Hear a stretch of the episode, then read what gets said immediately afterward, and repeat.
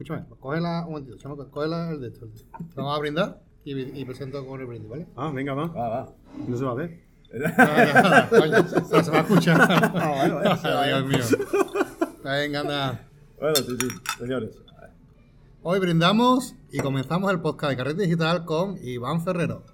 Brindamos con un trina, una Coca-Cola. Yo sí, con Y una Boldan. cerveza, Yo sí con una Boldan que ya ha terminado el trabajo. Bienvenidos a carretedigital.com.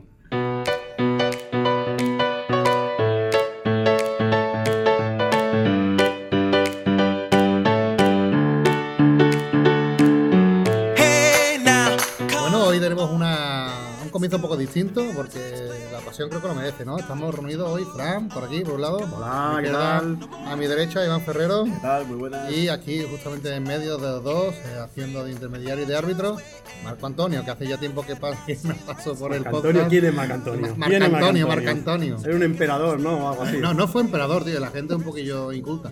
No, no fue emperador. Gracias. Por el piropo. No, pero bueno, lo intentó, lo intentó. Que- Nada, bienvenidos a todos al podcast y bueno, como veis, hoy un podcast muy distendido donde estamos eh, brindando, como digo, eh, tomándonos un refrigerio, así que de vez en cuando a lo mejor escucháis alguna aceituna caerse por ahí, alguna patata masticada. alguien pedirnos un autógrafo. Vete tú a Y, saber. y es muy probable que el micro se acabe cayendo, ¿no? Pero Sí, que no grabe. Sí, probable porque el soporte no es muy estable. Estamos muy, yo por lo menos estoy muy contento, Iván, de tenerte aquí en el podcast. Es un placer no Muchas- solamente el mí también. tenerte, sino de verte y conocerte en persona, que para mí es una ocasión muy especial. Me he venido de Sevilla solamente para, para estar contigo, porque era un Eso, placer. Está bien y eso que no he prometido ni cervezas ni nada. Ahora ya al fin estoy cumpliendo ya. Y la verdad que, bueno, eh, hemos, hemos salido ahora, acabamos de salir de tu taller y ha sido fantástico. Tengo que fe- felicitarte, darte enhorabuena, porque hemos estado aquí en Abrera, en un, en un pueblo de aquí de Barcelona donde vive un, un hombre llamado Frank. Muy impresentable. Y hemos disfrutado mucho de tu, de tu taller, donde bueno, nos has enseñado un poquito tu trabajo, cómo funciona, y que creo, si no recuerdo mal, que posiblemente que es la clausura de este año de tus Sí, talleres, ¿no? Hombre, de este, de este año es la clausura total, porque ya no queda mucho, estamos ya a 17 de noviembre, pero ya no solo la clausura, sino que muy posiblemente durante bastante tiempo no haga ningún taller, porque este año ha sido con fotografías sin límites, eh, con los talleres y demás, ha sido un año muy intenso. Y bueno, pues la verdad es que quiero que el próximo año sea un poquito un cambio de, de ritmo y quiero volver un poquito a tener más tiempo libre para sa- salir un poco más a hacer fotos, que quizá este año es lo que no he hecho, hacer tanta foto. Así que el próximo año es posible que la actividad en ese sentido sea bastante más limitada o, o nula, casi. O sea, que hemos asistido a un evento Único, épico, ¿eh? ¿no? Único. Épico. Muy bien. Bien, Sí. Bueno, eh, de hecho, me comentabas antes que estoy aquí haciendo un grave- directo. Yo eh, perdón por el directo que estoy con la cerveza, pero llevo muchas horas hablando y ya Sí. tengo- Hay que, hay que refrescarse. Me, eh, me comentabas antes que, que, claro, este año llevas un ritmo un Bestial. poco bestia Bestial. y, y, claro, hay que, hay que descansar, ¿no? hay que, hay que, siempre se dice que hay que tratar de conciliar. Y en este caso, la verdad es que eh, en fotografía yo siempre digo que es difícil, porque cada vez que haces una cosa quieres otra, quieres hacer otra. Y poco a poco vas haciendo más cosas, más cosas, más cosas, te vas metiendo y muchas veces cuesta decir que no. Claro. Y, te, y te proponen una cosa y te metes, te proponen otra y también te metes. Y al final, cuando te das cuenta, estás con el agua al cuello. Tienes que darle salida a todo lo que has, eh, Claro. todo lo que has querido comprometerte y todo intentando hacerlo con las máximas exigencias de calidad. Con lo cual, de pues, hecho, yo te, yo te dije, muy, o- muy liado. muy o liado. vienes o vienes o te parto las piernas. Efectivamente, y Entonces, dije- y no, dije- no me pudiste decir que Y no. dije, no puedo decir que no, como que estás lejos, puedes mandar a alguien que conozcas entre medias y puedes venir a mi casa. Así que, pero sí, la verdad es que eh, me gusta mucho, y, pero este año ha sido bastante estresante en algunos motivos. Y bueno, por eso el próximo año quiero hacerlo un poquito más tranquilo. Un poquito más en calma, claro. Hacer, no, no, no dejar la fotografía, ni mucho menos, pero sí tomármelo más en calma en cuanto a muchas cosas. Bueno, hemos comentado que estamos hablando con Iván Ferrero, pero a lo mejor hay gente que no lo conoce.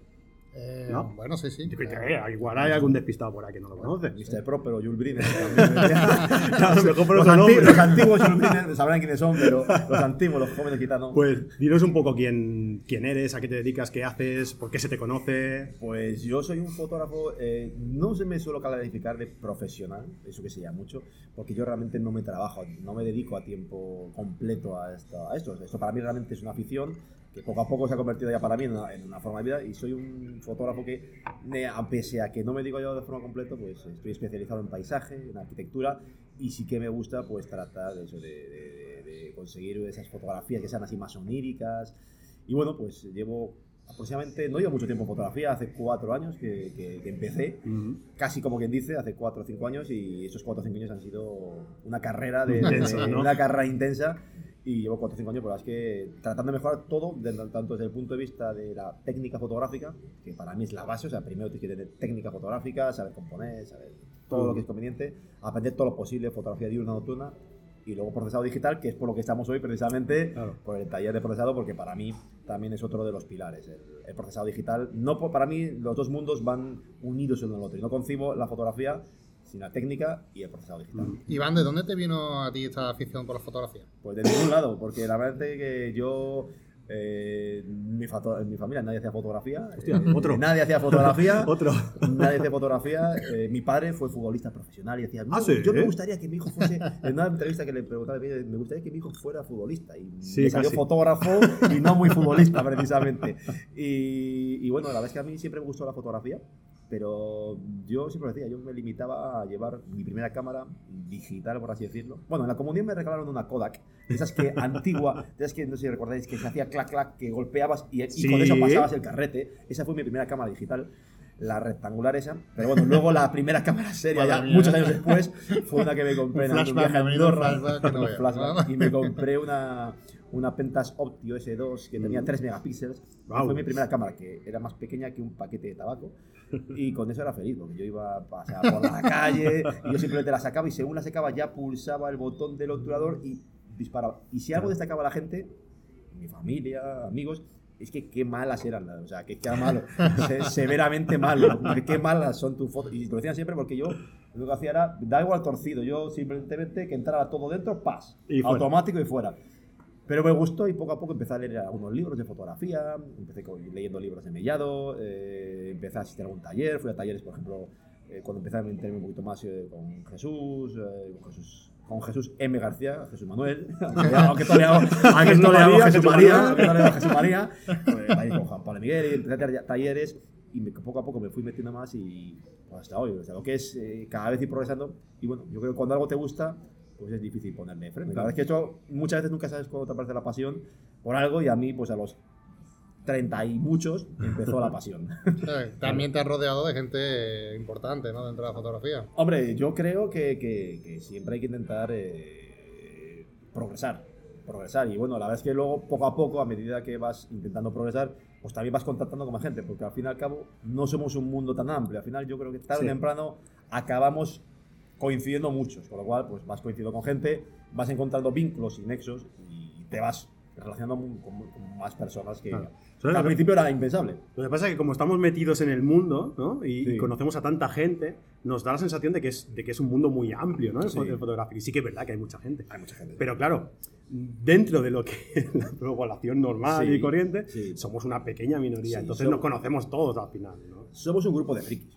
Yo, yo- lo digo, o sea, yo, porque yo, yo era de los que pensaba hace pocos años, digo, "Es fotógrafo de bodas, digo, fotógrafo de bodas, digo, pero ¿lo que- ¿cómo puedes ser fotógrafo? Si, si, si una cámara, le pones un botón y haces fotos y ya está. Y luego, claro, como todo, como te metes en el mundo y dices, hostia, esto, es esto no es tan fácil, esto no es tan fácil.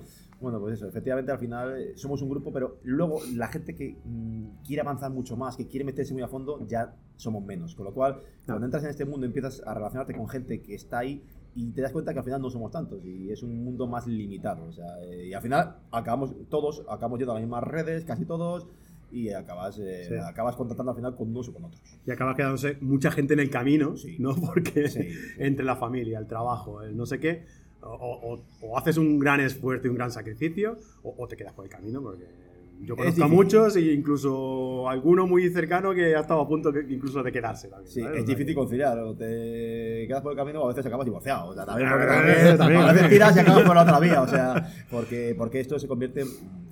Yo creo que la familia, salvo que la familia sea eh, también aficionada a la fotografía. Esa es otra- La esa es otra disciplina, ¿eh? complicada, Esa La es otra disciplina. La conciliación es complicada. Ajá. La familia, si no le gusta, dice, oye, ¿a dónde vas? a la- ¿A dónde vas un sábado a las 8 de la tarde y me vuelves a las 5 de la mañana? Que vuelves más tarde cuando salías, que cuando salías de fiesta.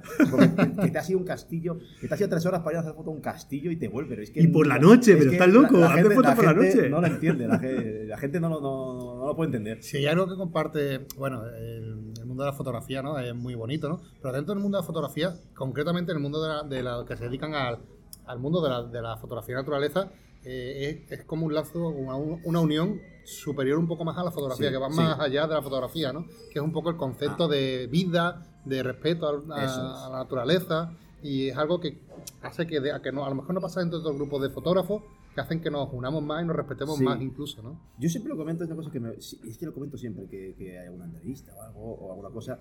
Porque es que eh, en mi caso fue muy curioso, porque si hay un, yo, bueno, yo vivo en Toledo hace 12 años, pero yo soy de Palencia, yo, yo eh, he vivido toda mi vida 30 años en Palencia.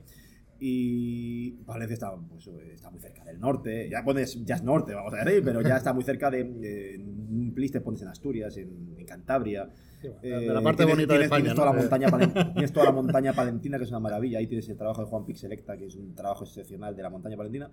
Y a mí me decían, de, cuando tenía 20 años, amigos, pues vamos a ir a la montaña. Y yo decía, "Ay, qué rollo, qué coñazo, eh, eh, la montaña. Pues sí, es el aburrimiento. O sea, a mí lo que me gusta es salir con los amigos. Por cierto, fui mucho tiempo tuno y a mí me gustaba salir de fiesta, ¿sabes? O sea, así yo, la, desde, luego, desde luego, en lo que menos Nocturno, pensaba- pero no fotógrafo, ¿eh? en lo, que menos, en lo que menos- sí, mi padre futbolista y yo salí. Y en lo que menos pensaba yo era en, en- en ir a la naturaleza. A mí nunca me llamó. Y fue la fotografía la que precisamente mi mujer ahora dice, pero, pero, ¿qué me estás contando? Que, y ahora solo quieres ir, que si bosque montaña, que si...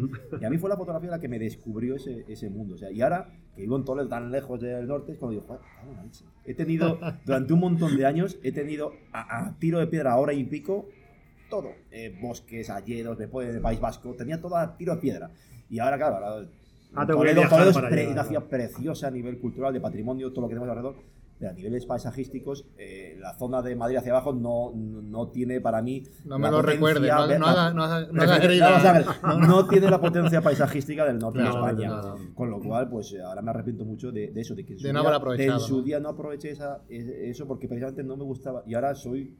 Lo único que pienso es a ver cuándo me puedo escapar y tirarme a la montaña, al bosque. Y, Bueno, pero- y la fotografía es la que va a permitir Pero también ahí. es verdad que las cosas se valoran cuando no se tienen y precisamente eso también hace que tengas un trabajo como el que tienes, que es un trabajo fantástico, ¿no? Sí. Que se puede ver en tu página, ivanferrero.com. Así es. Y bueno, eh, invitamos a todos los que nos escuchan a que Sí. vean su página web, su trabajo, porque hoy Fran y bueno, o el canal de YouTube, que ya sabe todo el mundo que ha Bueno. ¿verdad? el canal de YouTube también, que a través de las páginas se puede entrar, que ahora es una cosa que me hace mucha ilusión. porque- dejaremos también el Eh, enlace para que la gente se suscriba al canal, que Aunque además través de la tiene página todo está vídeos chulísimos. Y, y bueno, el Fran y yo lo estábamos comentando mientras estábamos asistiendo a tu curso de el portfolio tan potente que tienes de, de página web, de, de- de- es que es Eso, bueno, eso, madre eso- de Dios. Eso depende de. En cantidad y calidad, ¿eh? Sí, sí, sí, yo, sí. yo- claro, yo fíjate, mi, mi percepción es que tampoco hay tanta cantidad porque llevo pocos años y, y- y- y salgo muy, y no salgo mucho. con lo- Es y con lo cual, ahora, cuando salgo, intento aprovechar lo máximo posible. Eh, pero depende, depende cómo lo juzgue. Mi mujer lo juzga más duramente. Yo siempre digo, yo soy mi mayor crítico, muy crítico conmigo mismo, pero a mi mujer es. Buah, mi mujer le gustan muy pocas.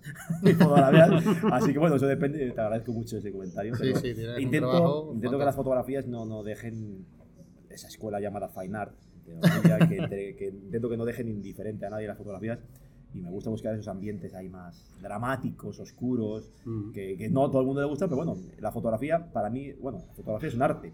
Y como arte, pues eh, cada uno la interpreta de una forma u otra. Y a mí me gusta, es, es una expresión, por lo cual me gusta, me gusta buscar esa expresión dramática. ahí. De toda la. Bueno, porque claro, viendo, viendo solamente tu portfolio ya se puede ver, ¿no? Que, que, que si algo has hecho, aparte de fotografía, es viajar, ¿no?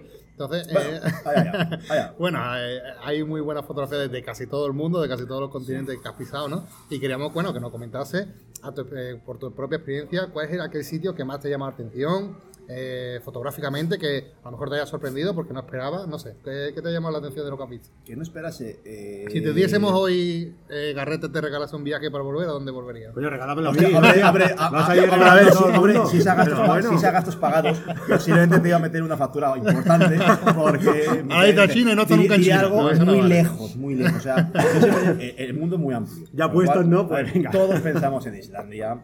Pero Islandia está aquí al lado. Ya que me lo pagas, yo me iría mucho más lejos. yo me iría, yo me iría a Nueva Zelanda. ¿Qué- haces, eh? Yo iría- me iría yo a, la, igual. a la Antártida o me iría por ahí. a ver, No, pero que hayas visitado, que hayas Pero ¿eh? los que haya visitado, Claro, claro. como sorpresa, mm, la verdad es que yo ahora mismo digo que te diría que la zona de Alsacia y de la Selva Negra me gustó mucho. Mm, me gustó bueno, muchísimo, ¿vale? Y es, mm, bueno, no es barato porque... Pero me Asequible. sorprendió muchísimo, me sorprendió muchísimo, es muy bonito eh, culturalmente y tiene muy. A mí me mucho la ciudad, también el paisaje, la fotografía de ciudad, y me parece muy bonito.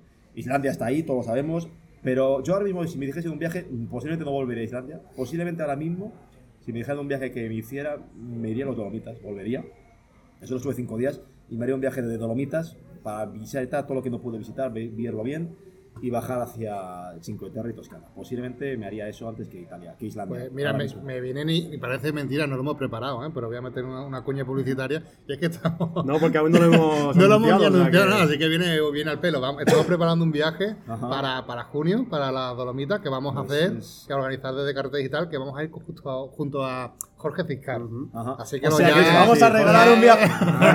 Hombre, a mí, a mí, a mí no hace falta que me lo regaléis, con que me deis un pequeño descuento ya me vale. Ah, bueno, pero, bueno, bueno. pero eh, a mí me pareció una maravilla. Yo Sí. a ese viaje fue con, fui con dos Sí, buenos es- es amigos. impactante. Con Yo tengo de Castro, yo fui con Julio Castro Pardo y con Enrique Gil, dos buenos amigos, eh, y disfrutamos muchísimo. Porque cuando haces viajes con gente así, buenos fotógrafos, pero buenas personas, te lo pasas muy bien, buenos amigos. Pero es que es espectacular. O sea, es que, mm, aunque no te guste, aunque no seas un enamorado de la naturaleza, ver esas cosas, las cimas, Misurina, los lagos, es tan espectacular que, te deja mm, apabullado. A mí me, maravilló. Y solo estuve cinco días y me quedé con ganas de, eso, de poder extenderlo más. Julio, cuando fui con él el año pasado, se quedó tres días más, nos dio mucha envidia y se bajó hasta Cinque Terre. Ir a todo- y, joder, ya es que ese viaje se puede hacer y es una maravilla. O sea que yo mm, voto por ese. Aparte, os voy a salir más barato porque tam- no es tan caro como irse a Groenlandia. hay que aprovechar, hay que aprovechar el descuento. Oye, Iván, y mm, eh, sobre todo, eh, tú eres conocido por, la, por, el, por tu estilo en la fotografía, ¿no? sí. Y, y la edición que, que Sí. realizas en la, en la misma fotografía, ¿no? Y como hemos visto hoy, pues es, una, es un tipo de retoque muy elaborado, Sí. que no es fácil, no es sencillo, es, es un poco ya Bueno, yo creo que es difícil, ¿eh? pero Bueno, Tú porque lo tienes ya por la mano. Pero, no, pero que, que es elaborado, vaya, que Sí. no es meter una fotografía en No, Lightroom y no. hacerle los cuatro es retoques y ya está. tranquilito y paso a paso. Exacto. Eh, ¿Tú qué aconsejarías a la gente que ve eh, en esto un mundo, ¿no? O sea, que dice. Paciencia. Que se sienta encima, de- delante del ordenador y dice, venga, vamos allá. Pues esto, pues esto es como cuando le digo a mi hijo, digo, "Mi- la madre que te trajo, o sea, ¿por qué me monta estos pifostios cada día que vas a hacer los deberes? Y luego para otras cosas, para, oye, vamos a la, a- vamos a la piscina y me empiezas a relatar todos los Pokémon con nombres extraños, te lo sabes todos, Mm. pero sin embargo luego cuando hacemos las tablas de multiplicar todos los días con la tabla. Bueno, pues esto es lo mismo. Si te gusta algo, si algo te gusta, eh, es muy fácil. Es muy fácil, o sea, te metes sin quererlo, o sea, no te importa el tiempo que le dediques.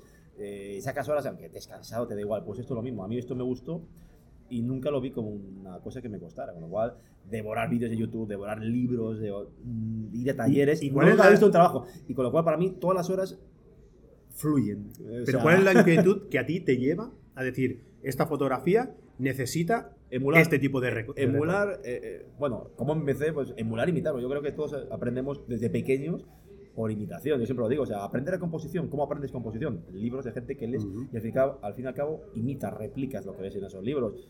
Eh, fotografías, ver fotografías de mucha gente y al fin y al cabo empiezas a imitar y a replicar instintivamente esas composiciones.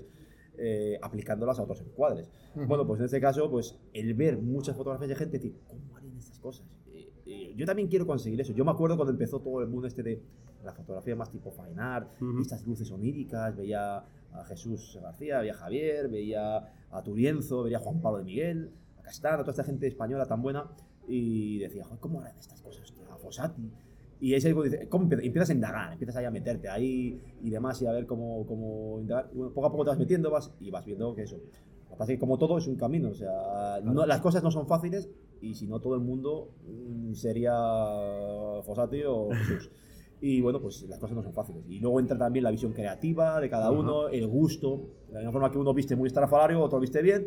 Bueno, pues entra en juego El el, estilo de gusto cada uno. personal de cada uno Claro. y el tiempo que le quiera dedicar y la disponibilidad que tenga. Yo eh, le he dedicado todo el tiempo posible que he podido. Todo mi, en esos últimos 3 o 4 años, todo mi tiempo libre ha sido absorbido por la fotografía. Yo lo digo que, que, que mi Es verdad, forma- somos unos frikis, el- somos unos el- frikis. el- antiguamente estaba muy en forma física y ahora eh, eh, la, es- el- la curva es inversa, es inversa justo, la de la forma física a la de la fotografía, porque a medida que la forma física bajó, subió la fotografía, precisamente por eso. Por por eso, dedicado por eso tan gordito. ya está, es así, es así. es así. Pues mira, me preguntan por aquí en, en riguroso directo, ¿eh? Ah, estamos en- todavía seguimos en directo, sí, señor. en- en- además nos están preguntando, en. ¿podemos preguntar? Si está, claro Antonio, sí. si está Antonio Prado, blo- bloqueadle, por favor. bloqueadle. Tenemos a JM Visual Photo que nos pregunta que para tu fotografía, que está viendo tu perfil, ¿qué software utilizas? Si cámara RAW, Photoshop, Lightroom, Capture One, ¿cómo haces tu fotografía? El pre-revelado básico, bueno, yo utilizo todo, yo siempre mm, intento aplicar lo mínimo posible, o sea, diversificar eh, lo mínimo, o sea, con lo cual yo tengo el yo utilizo el plan Adobe Photo, con lo cual yo utilizo, realmente utilizo el plugin de Camera Raw, o sea, que sería como trabajar en Lightroom, Claro. pero hago, como hemos visto hoy en el taller, un trabajo muy pequeñito, muy básico en Lightroom y de ahí paso a Photoshop para hacer el 90% de la foto. Con lo cual, eh, yo no puedo trabajar solo eh, estos ambientes. Sí que puedes hacer mucho en Lightroom o en Capture One o cualquier programa de pre-revelado, pero luego hay determinados efe- efectos, determinadas eh, técnicas, eh, máscaras de luminosidad, eh, si quieres hacer un focus stacking, determinados blending, estas creaciones oníricas de luces que te implican sí o sí pasar por Photoshop y un trabajo previo. Con lo cual, eh, yo el 90% de mi fotografía es Photoshop, eh, que no quiere decir que sea inventada, pero que sí que se ha trabajado en Photoshop. Hay cosas que Y sí. eh, hay cosas que se han inventado, hemos visto hoy. Hay cosas que Bueno, esto, que esto- sí. esto enlaza perfectamente con, una, Y el con la 10%, siguiente y el pregunta, 10% Camera Raw. Camera Raw o Lightroom, como quieras llamarlo. Pero que, bueno, el fin y al cabo es, se puede decir, un 10% yo lo hago en un programa de pre-revelado y luego en Photoshop. Perfecto. Eh, una pregunta que es muy interesante, porque además va muy al hilo. Nos dicen que el límite de edición, eh, me pone, ¿cuál es? ¿Llegas, llegas No sé. a introducir elementos que no están? Y creo que aquí hay un debate guay, ¿no? Yo, eh, como Buzz Lightyear, hasta el infinito y más allá. Ah, es de- los míos, es de los ¿El límite cuál es? El que uno le ponga. El límite es que no hay límite, o sea, que es el debate fotografía o arte. Bueno, yo en- era hace poco una conferencia en Estados Unidos lo hablé de este tema precisamente. Y yo la verdad es que soy un poco crítico cuando la gente critica el fine art, porque al fin y al cabo eh, había pintores abstractos, pintores realistas, eh, músicos que utilizan música- teclado electrónico, música electrónica y músicos de violonchelo. O sea, realmente, eh, ¿qué es la fotografía real? O sea, si es que mm, yo nunca utilicé revelados químicos, pero tú sabes que la gente que hacía revelados químicos hacía todo tipo de Eso. berrerías, ya eh, a las. a- Ujú. Con lo cual, esto siempre ha existido. Ahora, mm, bueno, pues que cada cual ha- haga lo que le gusta. Ya está, para mí el límite no es. Ahora, por ejemplo, para mí hacer un montaje de cero tipo eh, lo que es el mate painting. O, Buah, a mí lo me mejor es- encanta, a mí ya es- también, ya- ¿no? y que es una maravilla y que Eh, yo tengo me cursos encanta, de- me. Me compré un curso, que no he terminado de verlo. De tengo Carles, tiempo, ¿no? De Carles Marsal. Sí, muy bueno. Efectivamente. Y, y eso, pero eso ya, hombre, ya si te la trabajas de cero ya es menos fotografía, es un bien cuadro. Pero Más a mí, diseño, coger claro. una fotografía es un diseño, efectivamente. Pero es, yo me, lo- me compré ese curso porque trabaja la luz y eso puede interesar Es mucho. increíble, sí. Y, y yo creo que la- simplemente lo que hay que hacer es eso, es ver cuál es lo que te gusta y ya está. Pero vamos, hombre, si coges una fotografía y le cambias todo y le empiezas a meter elementos de 10 fotografías diferentes, ya no Ya es no- fotografía. claro. Ahora, coger una fotografía y empezar a, a, a- a reordenar con las luces, ciertas licencias creativas, yo suelo quedar ahí. Alguna vez, como hemos visto hoy, cambio algún cielo, alguna vez puedo crear un falso reflejo. Pero tampoco cambio tantos cielos, ni tampoco hago tantos falsos reflejos. Pero Generalmente lo mío es más jugar con las luces y los colores. ¿Sabe, Pero no suelo, no suelo alterar demasiado eh, lo que es la, la fotografía en sí. ¿Sabe qué pasa? Por ejemplo, mi, mi opinión personal en esto es que bueno, el, el artista nunca tiene que estar limitado, porque si empezamos ya con limitaciones, eh, la creatividad se, se va mermando, ¿no? Sí. Y en este caso, por ejemplo, lo hemos visto en, en tu curso, durante el curso, porque como comenta, biofotografía, donde ha hecho un retoque más, más liviano y otro donde has introducido técnicas de, de clonado, etcétera, bueno, etcétera, ¿no? Un- de modificaciones un poquito más, más allá, ¿no? De la fotografía. Pero me ha llamado mucho la atención, porque estaba comentando con Fran, de la habilidad que has tenido de eh, estar en un sitio y decir, oye, cojo- quiero esto, pero con el sol que tengo atrás de la espalda. Sí. que Claro, digo que yo eh, allí no eh, se me habría ocurrido, ¿no? eh, y dices tú, coño, eh, estás limitando, Eh, me, está- me estoy autolimitando. El, el ojo fotográfico tiene que estar ahí. O sea, yo siempre. Claro. La fotografía es una casa. O sea, la fotografía es como una casa. Eh, si, no- si falla la casa, si falla los cimientos, la construcción, eh, se va a caer la casa. O sea, por mucho que luego trates de procesar, yo siempre digo, una hamburguesa, si está quemada, por muchas salsas que le eches y aderezos, la, hamburguesa está quemada. no va a, estar, va a ser una mierda. Con lo cual, eh, bueno, pues la fotografía para mí es exactamente eso. O sea, hay que tratar de construirla desde el principio y hay que hacerla bien. Ahora bien, luego hay que tener ojo fotográfico y, las, y, yo creo que el, buen fotógrafo en el terreno sabe reconocer cosas. Sabe reconocer, de la misma forma que sabe reconocer un buen encuadre, intenta buscar la luz. Y cuando ya también te metes en procesado, empiezas a ver qué elementos posteriormente puedes potenciar. Hombre, lógicamente, si no tienes el luz la luz ahí, pues dices, aquí no me gusta, me voy para atrás. Pero bueno, luego hay veces que dices, quiero, como hemos visto en una foto de la lavanda, quiero, este primer, quiero esta lavanda, pero la luz la tengo por allá. Bueno, pues en este caso, desgraciadamente, esta fotografía soñando para mí no es realizable, es, imposible. Pero tengo el elemento aquí y aquí, bueno, dos fotos y ya luego me pelearé para buscarlas. ¿Eso lo hago siempre? No, pero cuando es necesario, bueno, si yo quiero obtener esa fotografía que aunque no sea realizable, pero estoy ahí y puedo hacerla, pues busco esos elementos que luego me van a permitir armar esa fotografía. Eh, lo importante es no mentir, lo importante es que luego, a mí, por ejemplo, si me pregunta alguien, sea quien sea, perdona, Fran, sí, eh, ese es sincero. O sea, yo, por ejemplo, siempre digo, yo no voy a poner en mi fotografía, pues he hecho no sé qué, he hecho no sé qué, pero si alguien me pregunta, nunca voy a decirle, pues el cielo está ahí. Si me dice, oye, ¿y el, reflejo? Si el reflejo lo cambié, o el cielo está cambiado, o pero yo la verdad es que creo que ahí está el sincero. Por supuesto, concursos. Si hay un concurso de fotografía muy purista que digan solo se permiten ajustes básicos, pues ahí no voy a mandar mi fotografía porque no permite, no, no respetar esas bases. Yo creo que lo importante es ser en ese sentido más claro, ¿vale? Más claro, pero vamos, que tampoco va más allá. Quizá el problema de esto sea el intentar mentir, ¿no? Es como cuando haces publicidad sin decirlo, ¿no? Exactamente. El hecho de querer mentir es lo que realmente. Más que mentir, ocultar cosas a lo mejor. Ocultar cosas, ¿no? Claro.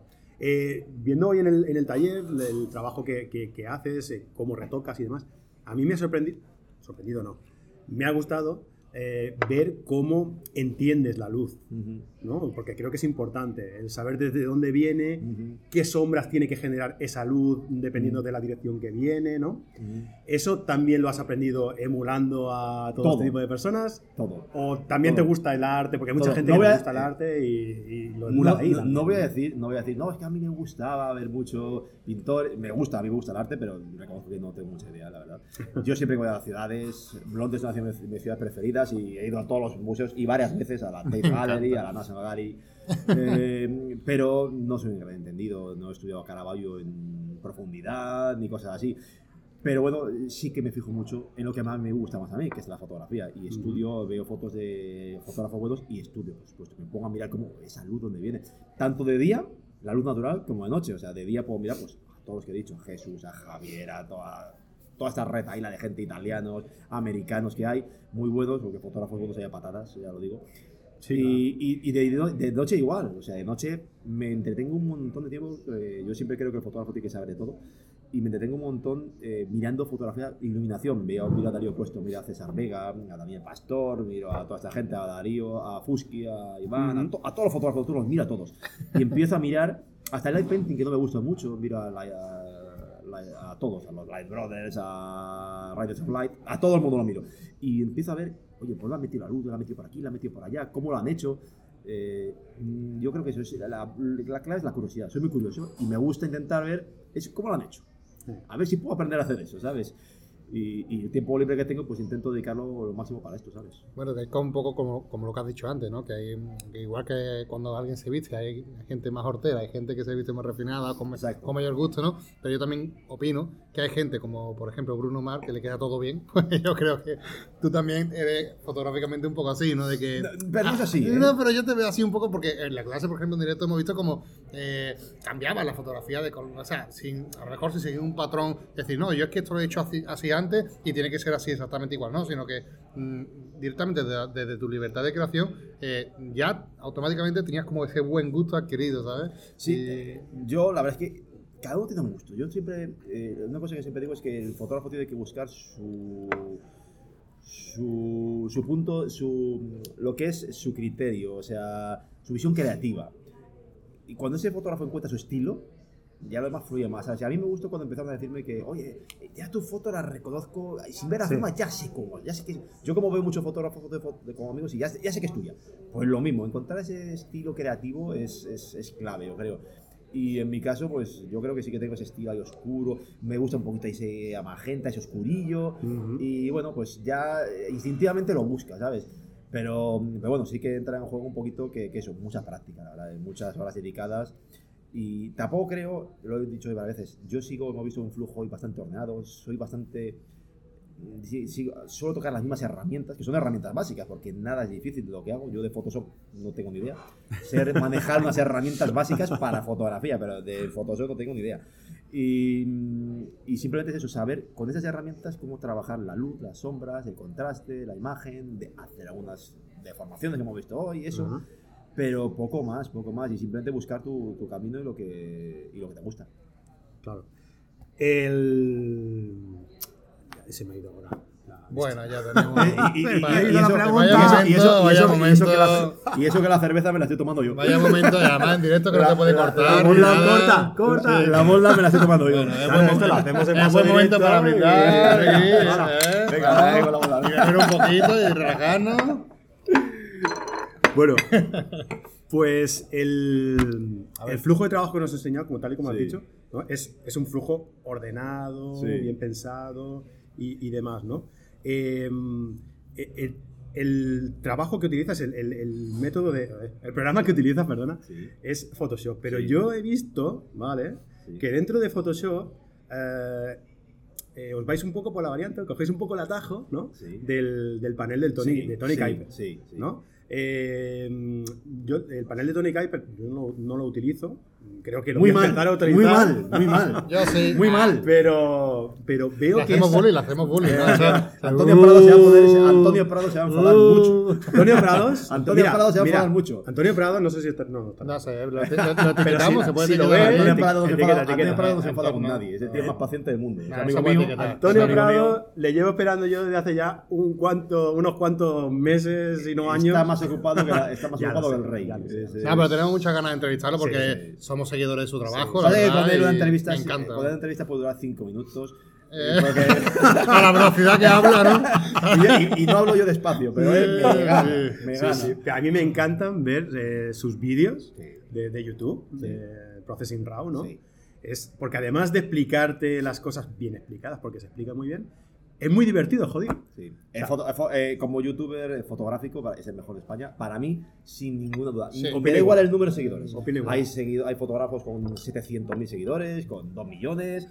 Fotográficamente, para mí, de lo que es fotografía, de YouTube es el mejor youtuber. Yo, para mí, el Pero entre primero, todo, por él. contenido, por edición, por entretenimiento. Eh, en la parte, yo ah, estoy empezando, pero he visto mucho de él. He tenido, es amigo íntimo mío, es uno de mis mejores amigos.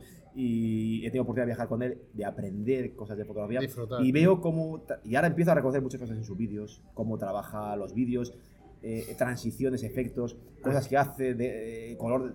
Y de- con la rapidez dice- que lo hace, Y, dice- o sea, y bueno, y lo que está por llegar, porque tiene vídeos por sacar que yo sé eh, que son muy buenos y no tiene tiempo, está terminándolos, Mm. pero es muy es tremendamente. El de la Vía bueno. Láctea, por ejemplo, fue un Ese, boom, ese- ¿eh? O ese sea, vi- fue ese vídeo un- es que nadie sabe, la gente no sabe el trabajo que hay detrás de un vídeo sí, así. Ese trabajo es un vídeo. Y que una persona lo haga así, ese vídeo lo haga gratuito, eso Es dice mucho en favor de él, porque eso lleva un trabajo Mm. inmenso. Que no, se- no- no sabe la gente el trabajo que llevas. Estoy de acuerdo. Bueno, que te iba a preguntar, que el panel de Tony Kuiper... Eh, espera, yo sabía, sabía que hemos llegado aquí desde otro punto que, que había que responder y no me acordaba. Por eso que es una especie de, de, no sé, como de acciones Sí. mm, rápidas de Photoshop, ¿no? Para minimizar el tiempo de, del trabajo Sí, y algo así, ¿no? Que- ¿Cómo lo explicarías tú un poco? Yo ¿Lo para mí, es, para mí es el panel de Tony Kai, pero ahora mismo es sencillamente para mi flujo de trabajo imprescindible. O sea, De- debería de venir con Photoshop. sí, o sea, imprescindible. Eh, anteriormente utilizaba más otros paneles como Raya, Mm. pero los, los simultaneaba más bien, perdón. Y no era tan fundamental Tony Kuiper, pero ya con las últimas versiones eh, y en mi flujo actual, como hemos visto hoy, para trabajar Sí. la luz y todo, es imprescindible. ¿Lo puedo hacer todo manual? Pues casi todo sí. Hay alguna cosa que, en cuanto al control de la intensidad o la saturación, como hemos visto, de hecho lo hablé con Antonio en su día y no, no, no sabía muy bien cómo hacerlo de otra forma. Y casi todo lo podría hacer de forma manual, con acciones gratuitas y cosas.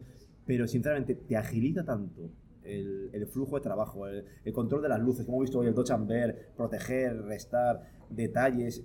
Te agiliza tanto por lo que vale, que son 20 euros, Mm. que al final con el tiempo es oro. Y para mí algo que día tras día que trabajo con ello me agiliza el flujo de trabajo es que no es un, es un must. O sea, no, no Y- puedo evitar tener algo que me da calidad y me agiliza el trabajo. O sea, al fin y al cabo lo que quiero es, yo soy vago, o sea, siempre digo eficacia y eficiencia, o sea, hacer algo de forma eficaz, hacerla bien, pero eficiente, hacerla en el menor tiempo posible.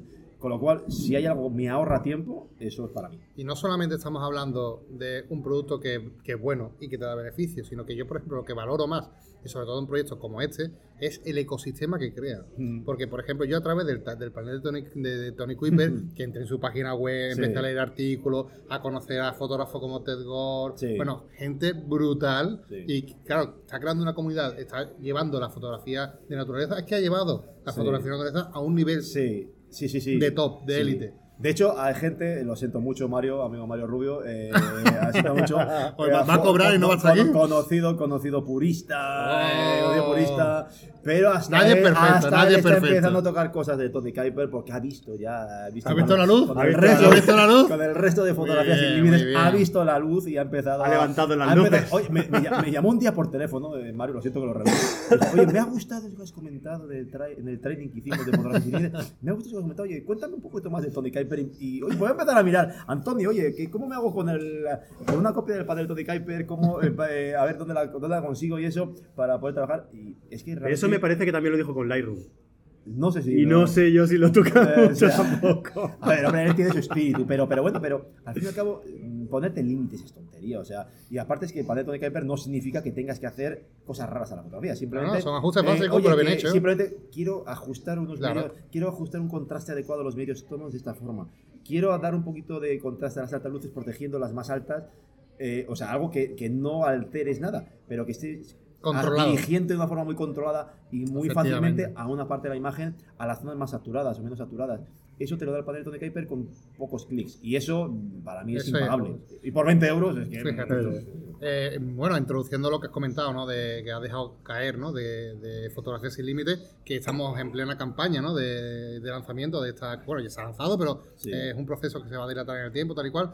Eh, quería que nos comentases en primicia, ¿no? Porque como eres también miembro de, de este pack que conocemos como Fotografía sin Límites... Esto no lo hemos pactado, a que- qué le va a hemos llegado... a- No, hombre. A lo mejor, tengo- a lo mejor te tengo que matar luego, pero. No, no. tengo que luego. En primicia quiere decir que me comentes, ¿no? Que cómo, cómo está funcionando, ¿eh? cómo está funcionando, qué respuesta está teniendo de la gente, qué comentarios está La recibiendo. respuesta, la, Claro, todo respuesta, esto. la respuesta yo creo que este año ha sido muy buena.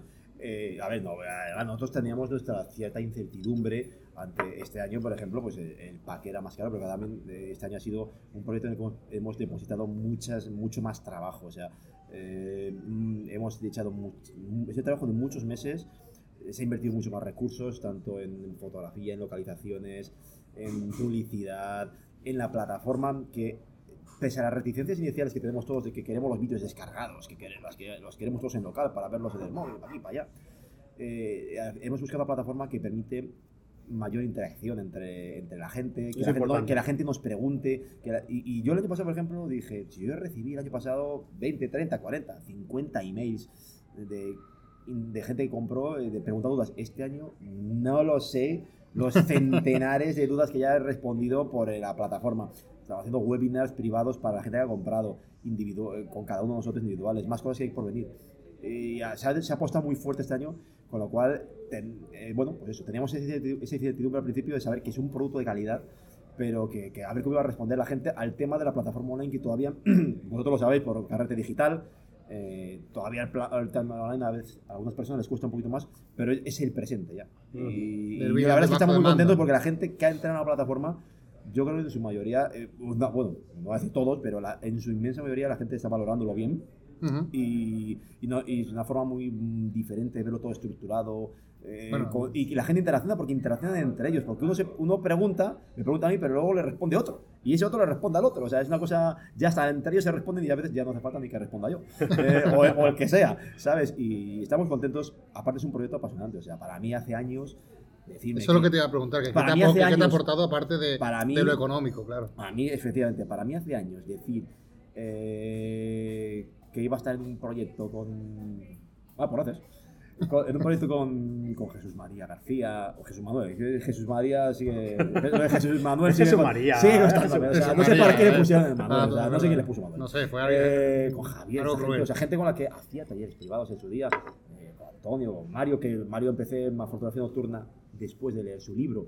Eh, con Víctor. A Víctor le conocía, me conocía bastante, pero a mí que, que iba a hacer un grupo de esta gente o sea, es increíble. O sea, yo en su día lo hablaba con Antonio, me decía, yo aquí este proyecto lo haría gratis. O sea, yo, aunque no cobra, yo hasta- solo por hacer estar ahí, lo harían. Ahora, lo que pasa es que, claro, lleva muchísimo trabajo. Claro, son todo, todo el mundo, tu, tu trabajo de meses te gusta rentabilizarlo, pero es un proyecto ilusionante. Sobre todo, como empezamos, es un proyecto ilusionante. Y es un proyecto que nació precisamente de la colaboración, de, de- de colaborar sin querer, sin querer, eh, sin querer más. Porque nació con un proyecto cuando empezamos con esos webinars, gracias a Víctor Gonzalo, esos webinars eh, que hicimos gratuitos al principio, y que empezó una colaboración sin más, por compartir cosas, y que poco a poco, pues el grupo cuajó, quisimos hacer alguna cosa más, y ahí poco a poco eh, pues la cosa empezó a preguntar, porque hubo gente que yo me consta que no quiso colaborar en sus comienzos porque no le interesaría o pensar- no querería en ello. Y nosotros, creo que todos los del grupo, eh, hay un lema muy bueno que decimos, que es de Mario, que es sí a todo, problemas cero. Eh, y aunque a veces hay tensiones y nos enfadamos, bueno, un poquito. eh, pero bueno, pero mm, yo creo que nos gusta colaborar. Y, y la, solidaridad, la solidaridad que hay dentro del grupo es, Es es, muy grande. O sea, eh, a veces cuando tira el carro, Jesús este año ha hecho un esfuerzo grandísimo, Jesús, con el tema de los training, de esos training que sacamos, eh, Jesús ha tenido que editar gran parte porque los demás no podíamos, Antonio estaba por ahí, yo estaba liadísimo de trabajo y, mi, y la familia, y la, tener a, hay un ganador del Epson ahí currando para ti, o sea, decir, eh, o sea, Verdad, ¿eh? o sea, es increíble, o sea, La calidad de persona es increíble, o sea, ¿eh? De muy eso. contento por el proyecto, por, la- por el grupo que hemos hecho, por el proyecto bonito que hemos hecho, porque yo creo que hemos, queríamos hacer algo.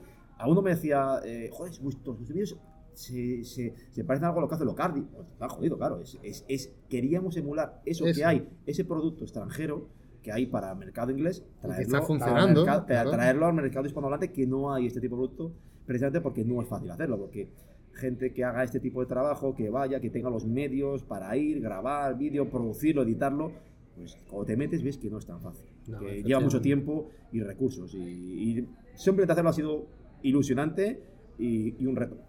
Muy bien. Pues mira, de lo, eh, enlazando un poquito con lo que has comentado antes, ¿no? Porque Yo con perdón de directo seguido, pero Dale, dale. hay que darle la garanta movido.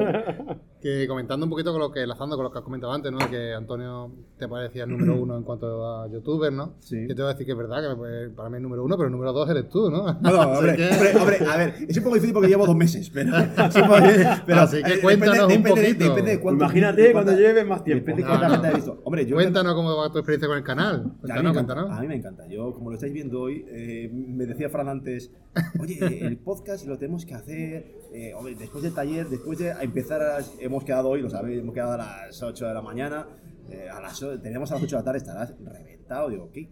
En absoluto, a mí esto me encanta, o sea, vamos y nos ponemos con unas cervezas y nos podemos a, y yo me puedo pasar aquí hablando hasta la 1 de la mañana.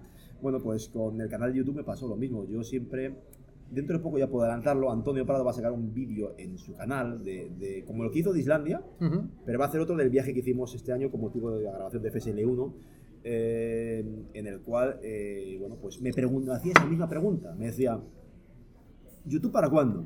En una entrevista que nos hizo a- tanto a Michael Carieta, el fotógrafo, el videógrafo que vosotros, como a mí. Y ahí me dijo, ¿el canal de YouTube para cuándo? Y dije, pues me gustaría, pero dependerá de... Pasa que al final, a mí me gusta, me gusta hablar, se nota. Se, No, nota, no, se nota, no. se nota. Llevamos nota. 50 minutos, Y ¿no? sé lo que damos. Y, y- y- dije, algún día lo haré. Y bueno, pues poco a poco, al haber aprendido con motivo de FSL, precisamente, Premiere, al ver mucho a Antonio, al haber visto muchos fotógrafos, no fotógrafos, videógrafos, eh, de creadores de contenido de YouTube que me recomendó ver, pues me empecé a aficionar a ver ahí transiciones, cosas y ver efectos. Y dije, pues quiero hacerlo. Y me lancé. Yo no voy a poder tener una regularidad, ya lo digo el canal. No, no puedo subir vídeos todas las semanas, pero ni mucho menos. No tengo ese tiempo, pero sí que intentaré subir un vídeo cada dos, tres semanas. Y la verdad es que la, la intención mía es lo que siempre, es dar contenido de calidad. O sea, y eso es lo que intentar. O sea, que todos los vídeos tengan un aporte extra con mi punto de vista personal. Y ya he empezado la gente, metí tres de procesar al principio, pero el siguiente ya fue, de, ya fue más de técnica, el siguiente va a ser de composición fotográfica. Ah, muy Eh, bien. O sea, eh, con lo cual, para que toca todas las partes. Así que voy a ir tocando un poquito todos los palos, también directos a. El primer invitado que haya será seguro Antonio, porque ya lo hemos hablado. El primer invitado será Antonio. Pero voy a intentar tocar un poquito todo. Y bueno, siempre te lo quiero tener como un punto para eso, para, para comentar cosas. Al fin y al cabo, YouTube te permite que te vea mucha gente. Y compartir cosas es, es bonito. O sea, también lo dice Mario mucho. Compartir cosas es muy bonito. Y, y bueno, no vas a hacer o no ahora mismo, de luego lo mismo que los talleres, porque no es lo mismo. Pero sí que al menos que los vídeos no se vean como un simple, nada, dos tonterías. Sí. Que se vea que detrás del vídeo hay, hay una intención de compartir cosas que sean útiles y tratar de hacerlo bien. Eh, Además, la idea del que comentas del directo es, es muy interesante porque eh, te crea una interacción Exacto, ahí entre tú y la, y la gente.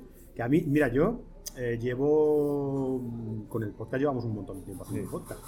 Pero últimamente estamos haciendo ya algunos en directo y, y me encanta. Sí, yo creo me mejor. encanta. Yo es, eh, disfruto mucho. Sí. La gente que viene con- conmigo al podcast también disfruta mucho. Y creo que la gente que nos visita también disfruta mucho. O sea que es algo. Yo, bueno yo como hoy, está haciendo una charla entre amigos y, y yo sí siempre lo digo, o sea, a mí lo que me cuesta es algo muy planificado. O sea, yo Esa- prefiero, lo hablo con Antonio, él, él lo hace así, la naturalidad. O sea, a mí cuando me tengo que poner entre la cámara en casa, lo hago, me grabo, que aparte por el problema de espacio me tengo que poner la cámara muy cerca, con los focos muy cerca, y se me hace muy molesto el foco cercano, eh, no tengo los medios más necesarios, y, y prefiero la naturalidad. O sea, prefiero algo que sea más libre así. O sea, cuando es algo más tasado, más, más serio, me cuesta más que hacer algo natural. Yo creo que siempre lo natural acaba quedando mejor. Claro, Aunque pueda sí. haber errores como que, ¿qué pregunta que iba a preguntar? No he dicho antes. Como yo, oye, ¿dónde estaba que iba a responder? Pero, pero queda mejor y se ve mejor. que Las cosas no son estudiadas y que lo que cuentas es, es espontáneo y es lo que en verdad piensas. No es algo que digas, no, tiene el, el libro gordo de PT, te ha aprendido y está soltando la lección. Yo creo que es. A ver, que también hay gente para todo. O sea, hay gente que le gusta las cosas preparadas y bien hechas, siempre Sí. tienen que estar bien hechas, ¿no? Pero, Todo tiene que estar preparados, ¿no? Y hay otra gente que, que valora mucho la espontaneidad y la naturalidad, ¿no? Nosotros, por lo menos yo creo, que hablo en nombre de los dos, nos gusta más el tema más espontáneo, más, Sí. más natural, ¿no? Como, Sí. como estamos demostrando. Sí, sí, yo creo que sí. Yo creo que sí, no tenemos problema. Entonces, pues, pues eso, ¿no? Vale, pues muy bien. Oye, pues. Una pregunta, eh, Sí. antes de terminar. Eh, Llevamos 10 minutos solo, ¿no? Llevamos 10 minutos, ya, ¿no? porque 15, como 15, llevamos 15, 15, ¿no? un ratito nada 15, más, 15, ¿no? Sí que me gustaría hacer una pregunta que ya para ir cerrando, eh, que era que me dijeses eh, dos o tres nombres, cuatro o cinco, de personas que te hayan influido mucho en la fotografía a nivel eh, profesional. Eh, pero no, no te quedes solamente a lo mejor en los españoles, que a lo mejor es tirar lo fácil, que llámame también a, gente que admire que diga, hostia, me encantaría compartir con esta persona, con tal persona. Vale, bueno, pues voy a decir, eh, no quiero meter mucha gente de fotografía sin límites, pero al primero que voy a meter, porque hice el primer taller privado, ¿lo tengo? Jesús, Jesús M, como se llame, García. M. Rajoy, no, ay, perdón, Jesús García. X, Jesús X, lo voy a llamar a partir de ahora. a meter a más, porque están ahí. Eh, Juan, Pablo, Pobre tío. Juan, Juan- Juan- Juan Pablo de Miguel, sin duda, Juan Pablo de Miguel. Juan Pablo de Miguel para mí es eh, posiblemente, el, para mí posiblemente es el número uno mundial. ¿Vale? O sea, todos, Jesús es una máquina, todos son una máquina. Pero para mí Juan Pablo de Miguel posiblemente es el número uno del mundo. Eh, y luego, extranjeros. Eh, Está la escuela italiana, pues todos conocemos a Fossati, Ajá. a Lorenzo Nadalini, a toda esta gente hay, bueno, hay 300 italianos muy buenos todos. Y hay, pero claro, luego están los americanos. Y me gusta mucho Ted Gore, Ted Gore lo he comentado hoy, me encanta. Aparte, cuando ves su forma de trabajar los vídeos, súper técnico, o sea, es, es un prodigio de técnica. Me gusta mucho y bueno, pues luego a todos nos gusta Mark Adamus, Mark gusta- Adamus, sí. Por ejemplo, hay gente que no me gustó mucho cuando le vi trabajar. El resultado es espectacular. Pero lo que comentaba en el taller, no todo, a todo el mundo de casa. A mí yo vi trabajar los vídeos de Más Ribe y no me convencieron. Esa forma que a él le resulta incre- increíble, pero a mí no. Y sin embargo, he visto a Ted Gore y me encanta. Ujú. Eh, bueno, pero bueno, hay tantos buenos Ted Gore. Eh, todos conocemos a Ryan Dyer. Guay. Pero bueno, Ted- pero se- se- Ted Gore, Mark Adamus y Ryan Dyer, pues son. Por ahí andaría el, el tema, terreno. ¿no? De preferencia. ¿Eh? Por ahí andaría el tema de preferencia. Sí, pero ¿no? es que y americano lo mismo, hay tantos, hay tantísimos buenos. Y hace poco conocí a un. No le conocía y para mí es un, un ojo. Hay gente que tiene una- un ojo especial para la fotografía. En España yo digo que uno de los, para mí uno de los mejores ojos fotográficos que existen. Muchos conocen, por ejemplo, a Javier Alonso Torre, que tiene un ojo muy bueno. Eh, para mí uno de los mejores ojos fotográficos en España es Juan, es Juan Pixelecta, Juan García Lucas. Tiene un ojo fotográfico absolutamente prodigioso. Y hay otra persona que también me gusta, bueno, me gustan muchos, pero Miguel Ángel Martín Campos es- hace un trabajo espectacular. sí. Eh, Raúl Podadera, muy bueno.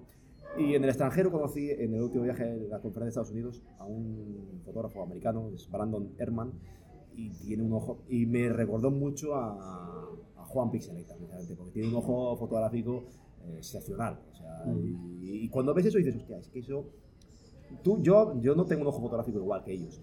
Aprendo a emular, aprendo a buscar composiciones, diagonales, pero hay gente que le ves que in situ dices, es una máquina. Javier de la Torre es otro que cuando viajas con él dices, hostia, ¿cómo lo ve el tío? ¿Cómo lo ve? O sea, es que al fin y al cabo la Hay gente. gente que tiene hay, algo especial, te- hay ¿no? tanta Eh, gente buena que es, que es muy difícil decir Sí. quién es el bueno. O sea, quién es mejor. O sea, es que coges de todos, ves influencia de todos lados. De todos lados. No, lo bueno, como, tal y como comentas, es que tenemos un nivel en España Muy bueno, muy bueno, muy alto. espectacular, Muy ¿eh? alto. Espectacular. Muy alto. Y casi todos han pasado por aquí. Así que. Genial. ¿Por esta mesa? No. Solo falta, solo falta por pasar a Antonio. Antonio, si no pasa es que no tiene. A ver si hablas con él, No, hombre. no tiene nivel, es que no tiene nivel. no lo. Es que no lo demuestra. es que no lo demuestra. Bueno, pues yo creo que. Faltaría la última ya para acabar y cerrar. Vale, ¿no? venga. No, va. es es no, que lo íbamos a hacer cortito, no, 35 no, minutos. solamente la No última que es. es obligada, es A las obligada. nueve y media, pues hemos empezado a las nueve y diez. es, es- es obligada que era que nos dije, bueno, que nos dijese cómo pueden encontrarte, ¿no? Dónde pueden buscar tu trabajo, eh, que nos diga un poquito tus redes. No, en mi casa. en mi casa. Eh, pues, si entras en Iván, si entráis en Iván Ferrero Foto, eh, foto en inglés, eh, es que en su día no sé por qué cogí esa, esa dirección. En inglés, photo.com, o si no, también te dirige ivanferrero.es, te redirige a la página, y ahí vais a encontrar mi página y vais a encontrar eh, todos mis enlaces a Facebook, Instagram y YouTube. Y siempre respondo, intento responder todo. Hay mensajes que, que se, me, se- se me saltan en Instagram, te escribe mucha gente y no puedes materialmente responder a todo el mundo. Lógico. Pero bueno, intento responder poco a poco a toda la gente que puedo. Y como digo, en el canal de YouTube próximamente voy a hacer un directo. Así que toda esa gente a la que no le he podido responder algún mensaje, Que entra ahí en directo y ahí intentaré responder a todo el mundo todo lo que a una vez se me salta, porque Vale. no puedo responder. Bueno, para acabar vamos a hacer, vamos a hacer una, una prueba como en, la, como en, la- en los programas estos de la tele. En directo, ¿sabes? como, sí, como si fuese el hormiguero. Exacto, mira, como hace poco que has empezado en YouTube y eso, eh, vamos a ver cómo te defiendes a la hora de despedir el programa. ¿Sabes Como aquello de dale like, no sé qué, suscríbete? Yo es que, es que cuento y digo hasta la próxima, que no digo más. o sea, no, no Muy no- mal, soy Antonio Prado y no voy a contar el chiste de la abuela. O sea, no voy a contar ni guarrerías ni, ni chorradas. Eh, Bueno, pues nada. No, no, yo, sé- yo, sé- yo- a ver, yo siempre digo, yo no puedo hacer, yo no, yo no puedo presentar papeles de, de, de hacer- Muchas gracias, hasta la próxima, lo que digo siempre. así Y ya que está. Muchas gracias, hasta la próxima y suscribiros a Canal Digital. Ay, que seguro que vais a ser muy buenos invitados próximamente. Muy bien, Iván, oye. Muchísimas gracias, gracias. por la A entrevista, por pasar por aquí. vosotros. Y nada, que te vaya muy bien y, Muchas gracias. y espero vernos, que nos veamos pronto. Un Eso placer seguro, eso por aquí. seguro. Muchas gracias. Venga, hasta luego a Hasta todos. Hasta luego. Chao, chao. Hasta luego.